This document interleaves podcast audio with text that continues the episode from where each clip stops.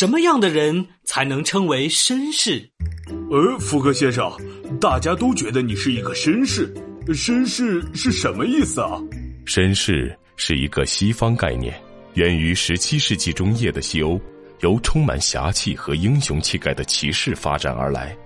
后来在英国盛行，并发展到极致。哦，听起来好酷啊！我也想成为一名绅士。嗯，那到底什么样的人才能被称为绅士呢？很简单。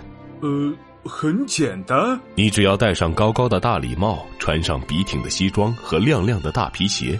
真的很简单耶！你还必须彬彬有礼，谈吐高雅。知识渊博，见多识广，尊老爱幼，尊重女性，心地善良，举止高雅。等等等等，怎么当绅士有这么多要求啊？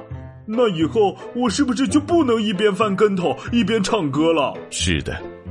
好吧，我觉得自己能办到。